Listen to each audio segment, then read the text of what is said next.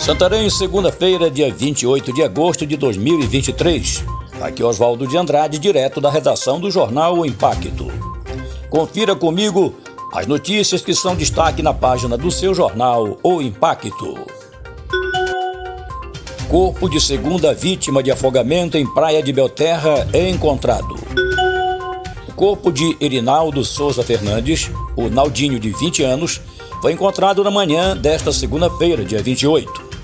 Ele havia desaparecido na praia de Santa Cruz, em Belterra, juntamente com Danilo Souza, de 15 anos. Danilo Souza foi localizado ainda na tarde de domingo, dia 27. As vítimas teriam ido para uma ponta de areia, quando, no retorno, na travessia, um deles teria sentido câimbras. O outro tentou ajudar, contudo, os dois desapareceram nas águas do rio Tapajós. A tragédia ocorreu durante passeio de amigos e familiares. Criminosos se disfarçam de entregadores para assaltar sorveteria em Santarém. Na manhã desta segunda-feira, dia 28, a sorveteria Boto Gelato da Amazônia foi alvo da ação de dois criminosos armados. O crime ocorreu por volta de 10 e meia da manhã na Avenida São Sebastião, no bairro da Aldeia, em Santarém. De acordo com informações preliminares, um dos suspeitos chegou em uma motocicleta, alegando que iria realizar uma entrega para o proprietário da sorveteria.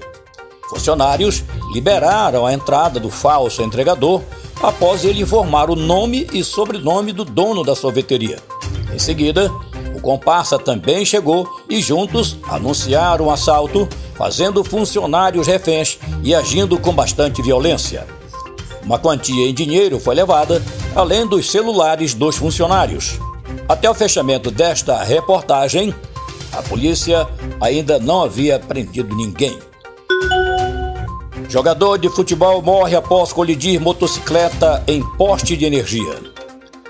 Na noite de domingo, dia 27, o jogador identificado como Elson Souza Viana, conhecido como Tapioca, morreu vítima de acidente de trânsito na Avenida Fernando Guilhom, nas proximidades do shopping, na grande área do Santarenzinho. Tapioca retornava para casa, no bairro Salvação, dirigindo uma motocicleta, quando perdeu o controle da direção, derrapou no meio-fio e colidiu com um poste de energia elétrica. Ele veio a óbito na hora. Para mais notícias, acesse www.impacto.com.br. Uma ótima semana a todos. Até a próxima.